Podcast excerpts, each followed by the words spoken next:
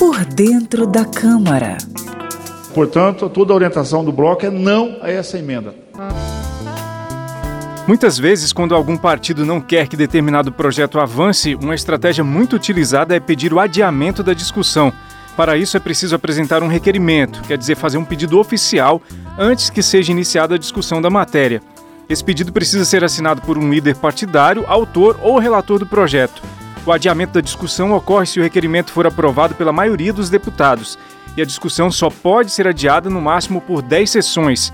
Se for algum projeto com urgência, não pode haver o adiamento da discussão. Contudo, se 52 deputados fizerem o requerimento ou algum líder que represente essa quantidade, é possível adiar a discussão de projetos com urgência por até duas sessões. Por dentro da Câmara. Conheça a linguagem do plenário e das comissões da Câmara dos Deputados de maneira fácil e descomplicada.